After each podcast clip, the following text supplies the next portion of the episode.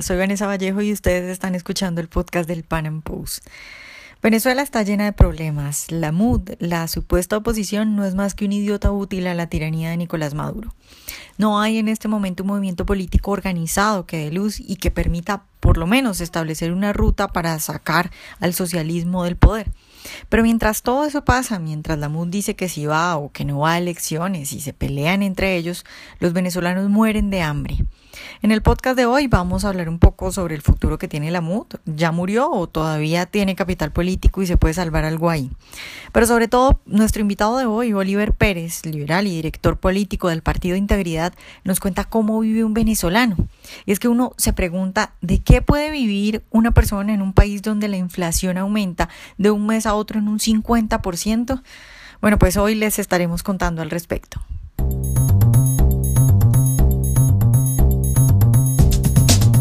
Oliver, buenos días y de nuevo muchas gracias por estar con nosotros en el Panam Podcast. Gracias a ti, Vanessa. Bueno, Oliver, quiero empezar preguntándote por las elecciones de alcaldes que supuestamente se van a realizar en diciembre. ¿Será que por fin la MUD descubrió que el agua moja o será que al final van a terminar yendo también a estas elecciones? Bueno, interesante la pregunta, ¿no? Eh, no hemos salido todavía de un proceso electoral muy reciente, que es la elección a gobernadores. Y bueno, obviamente el gobierno, que es una estrategia ya, digamos, de vieja data, de rancio a bolengo, hace lo mismo, aprovecha la desmoralización ciudadana, aprovecha estas circunstancias para llamar a elecciones. Y estamos viendo ya varios partidos que están decidiendo participar, no sé ahora bajo qué bandera, bajo qué estandarte van a llamar a la gente a participar, porque definitivamente eh, la confianza de la ciudadanía está por el piso. Ahora, hay unos, eh, digamos, aparentemente lo que se nota es que hay algunos políticos pertenecientes a algunos partidos que se están lanzando de manera independiente. Habría que entender si es que efectivamente el partido los está respaldando y una forma de lavarse las manos es guardando distancia con estos personajes y otra, sí, definitivamente eh, es, un, es un arreglo estos señores que se, que se quieren lanzar alcalde con, con gente del gobierno, porque no se explica que venimos de un proceso donde la, la MUD está denunciando un fraude masivo y entonces ahorita deciden participar en, un, en, en, bajo qué condiciones, con el mismo CNE, con el mismo padrón electoral, con los mismos rectores y exactamente bajo las mismas condiciones. Oliver, pero ¿qué camino le queda a la MUD? Es la pregunta que también uno se hace, ¿no? Porque tú dices, ¿con qué cara van a llamar ellos a la gente a votar si la gente sabe que pues las elecciones van a, van a ser como estas que acaban de pasar y como las últimas que han habido en Venezuela? Pero también es que con qué cara la MUD puede tomar otro camino y, por ejemplo, volver a llamar a la gente a la calle a protestar. ¿Tú crees que si la MUD decidiera entonces volver a llamar a la gente a la calle a las protestas, los venezolanos saldrían? Bueno, hay, hay una realidad, ¿no? Definitivamente la MUD y los partidos políticos de larga data en Venezuela tienen poder de convocatoria. Obviamente, eh, yo pienso que si se llamara a protestar, mucha, mucha parte de la ciudadanía respondería. La pregunta es, ¿bajo qué bandera vamos a salir a protestar? Porque el problema, eh, o digamos, eh, la circunstancia que se nos presentó ahorita eh, a principios de año y con el tema de las protestas recientes del 2017 es que había una parte de la población que levantaba unas banderas en favor de las protestas muy distintas a las que levantaba la MUD. Entonces, por ser ellos los voceros políticos, se atribuyeron para sí esas manifestaciones con unas banderas particulares de ellos, que eran, era un a elecciones regionales, que nunca sucedió.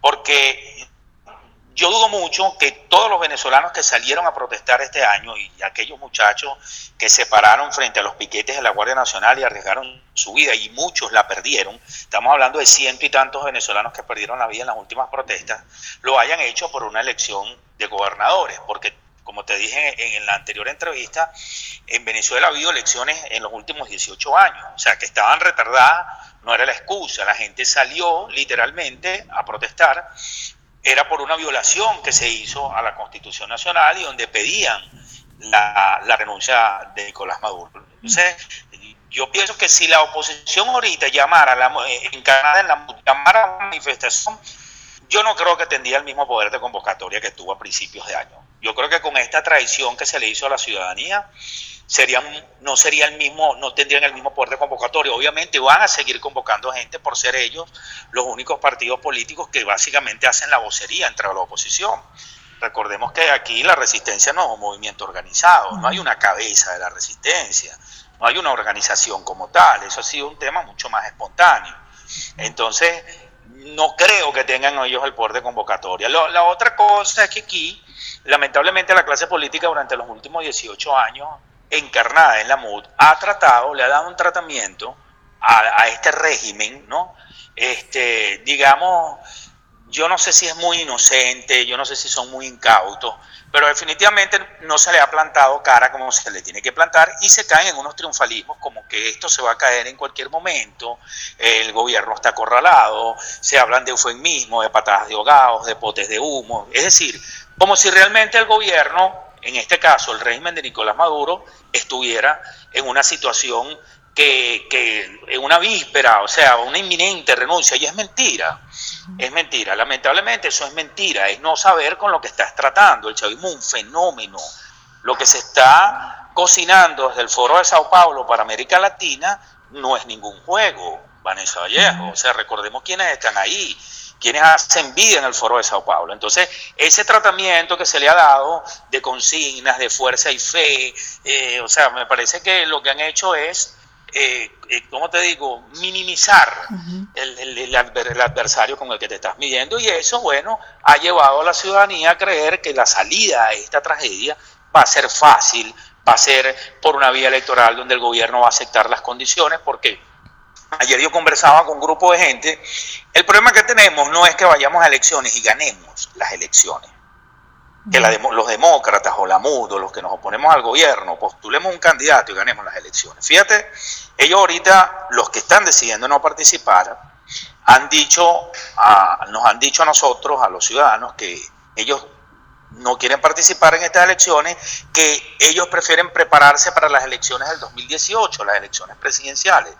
La pregunta es, ¿nos vamos a preparar para las elecciones del 2018 con las mismas instituciones, con los mismos rectores, con el mismo sistema electoral con el cual hemos venido denunciando que hay un fraude. De paso, no se aclara en qué términos se comete el fraude, si lo comete la máquina, si es en el conteo de las boletas electorales, si es en la cedulación de personas extranjeras que las traen a votar, si es en el padrón electoral, si es en el ventajismo que el gobierno con los recursos del Estado busca a la gente en sus casas y saben quiénes han votado y quiénes no y los sacan prácticamente chantajeados de su casa con una caja de comida para que voten a favor de ellos. Aquí no se nos ha explicado dónde y cuándo es ese fraude. Eso, eso, eh, yo dudo mucho de, esa denuncia en los términos que se plantea el fraude. ¿Por qué?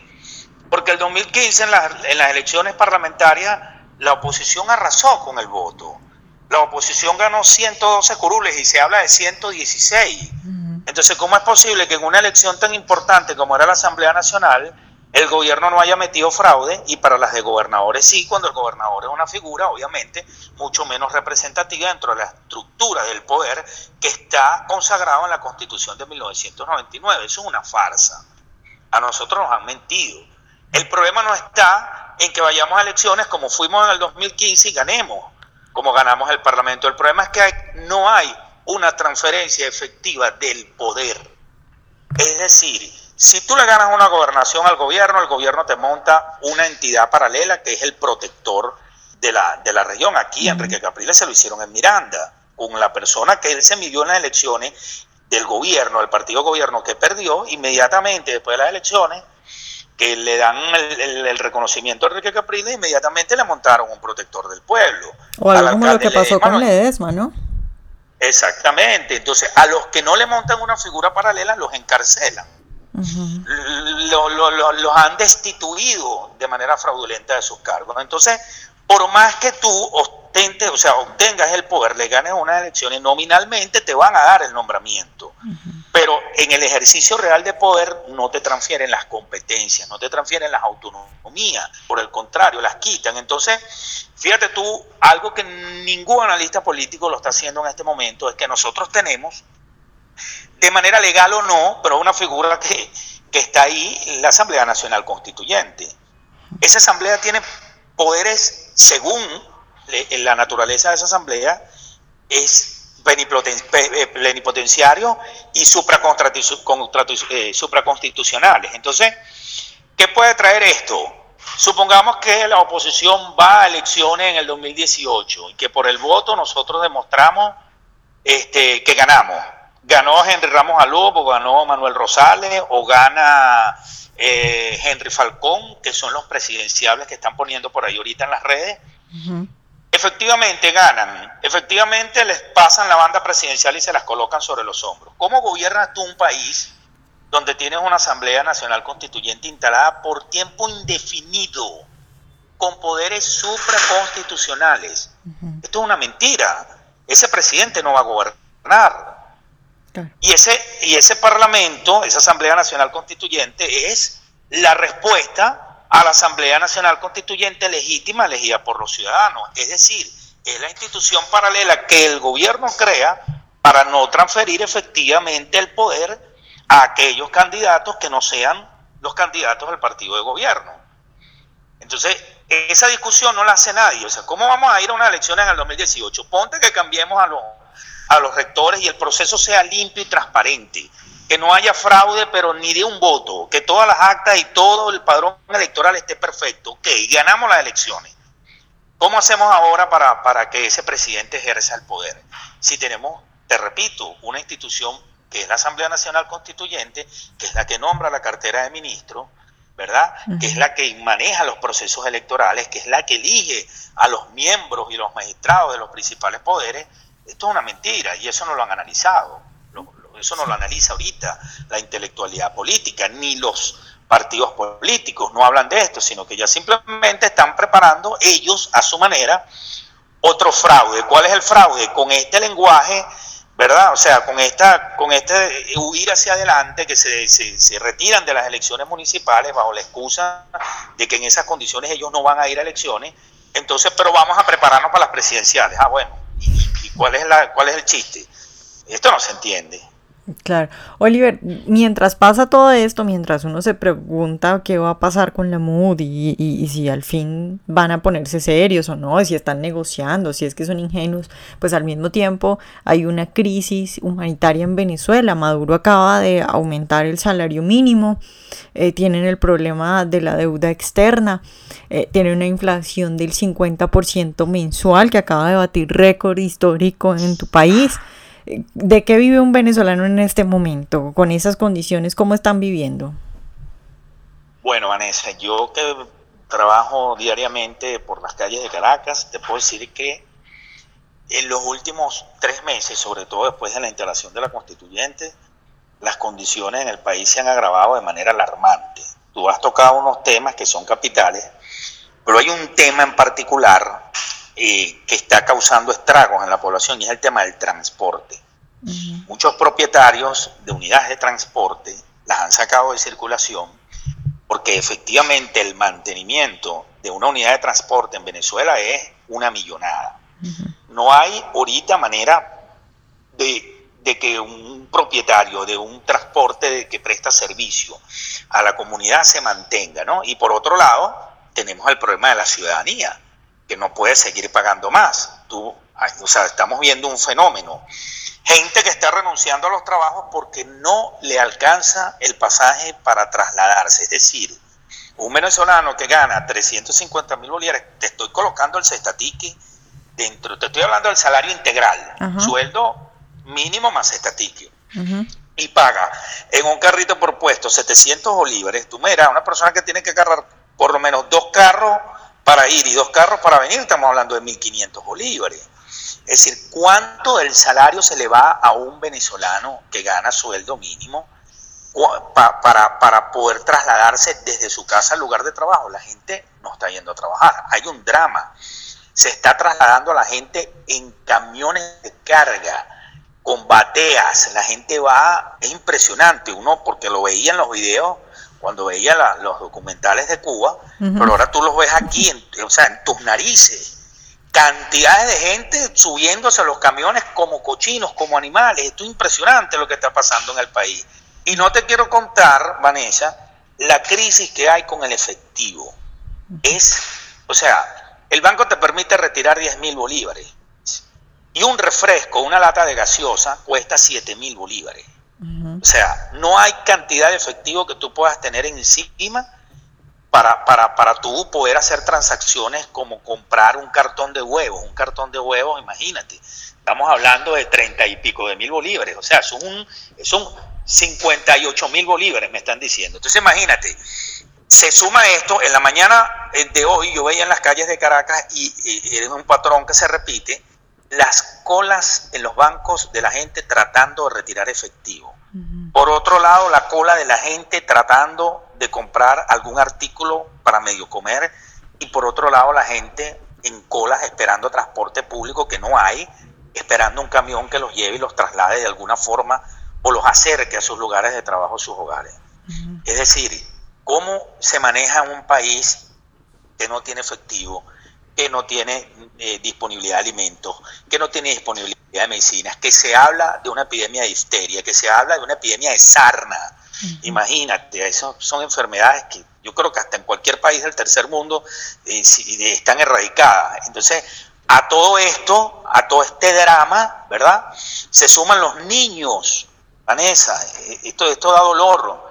Niños que se te acercan a las puertas de una panadería o, a las puertas de la farmacia o a las puertas de una arepera para pedirte que le dejes comida, ni siquiera que le compres una empanada, sino que déjame un poquito de lo que estás comiendo, dame un poquito de, la malta, del refresco, de la gaseosa que te estás tomando.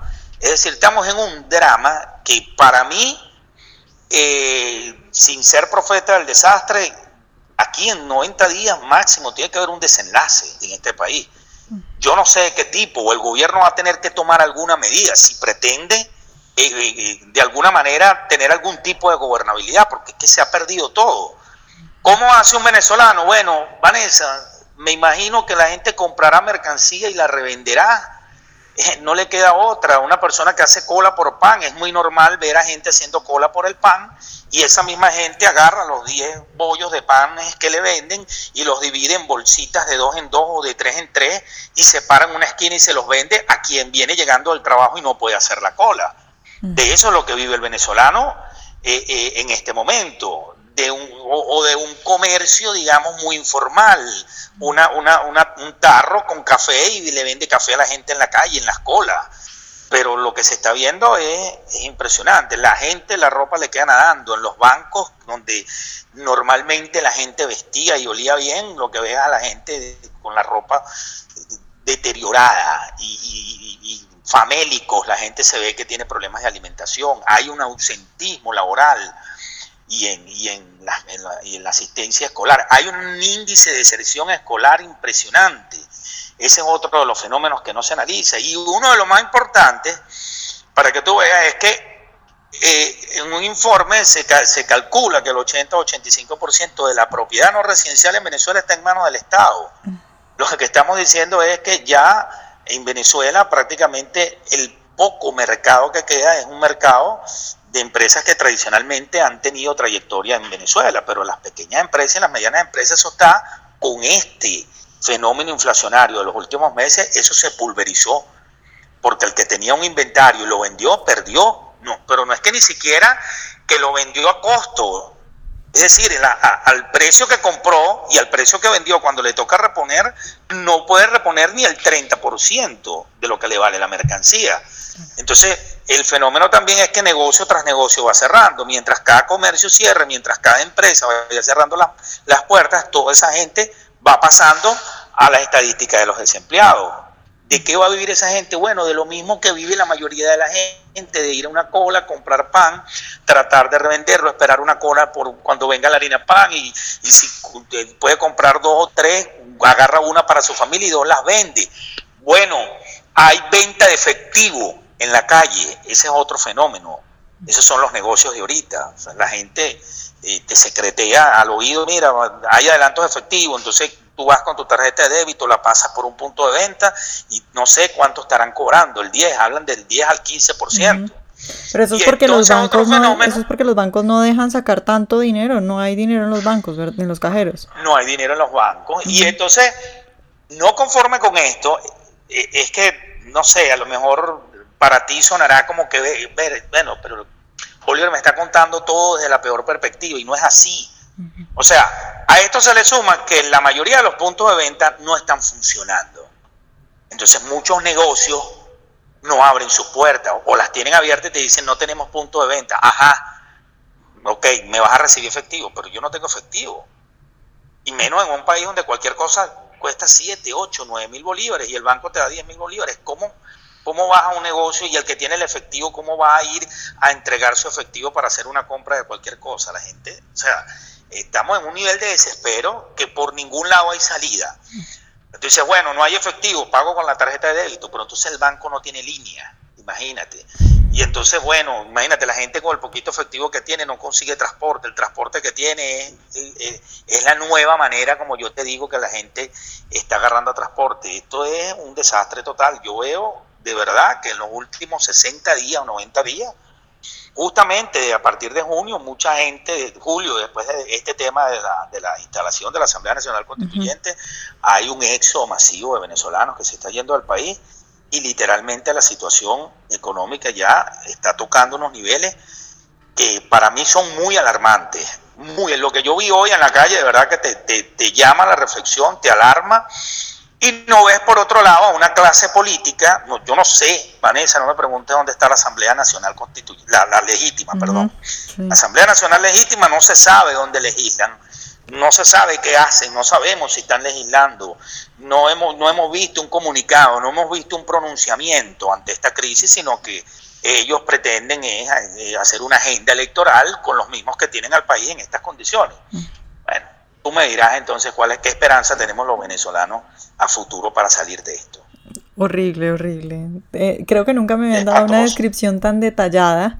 Y, y, lo que tú dices es cierto, evidentemente, pues yo no, no creo que estés exagerando. Y, y, acá Bogotá te cuento que está llena de venezolanos y yo hablo con muchos venezolanos.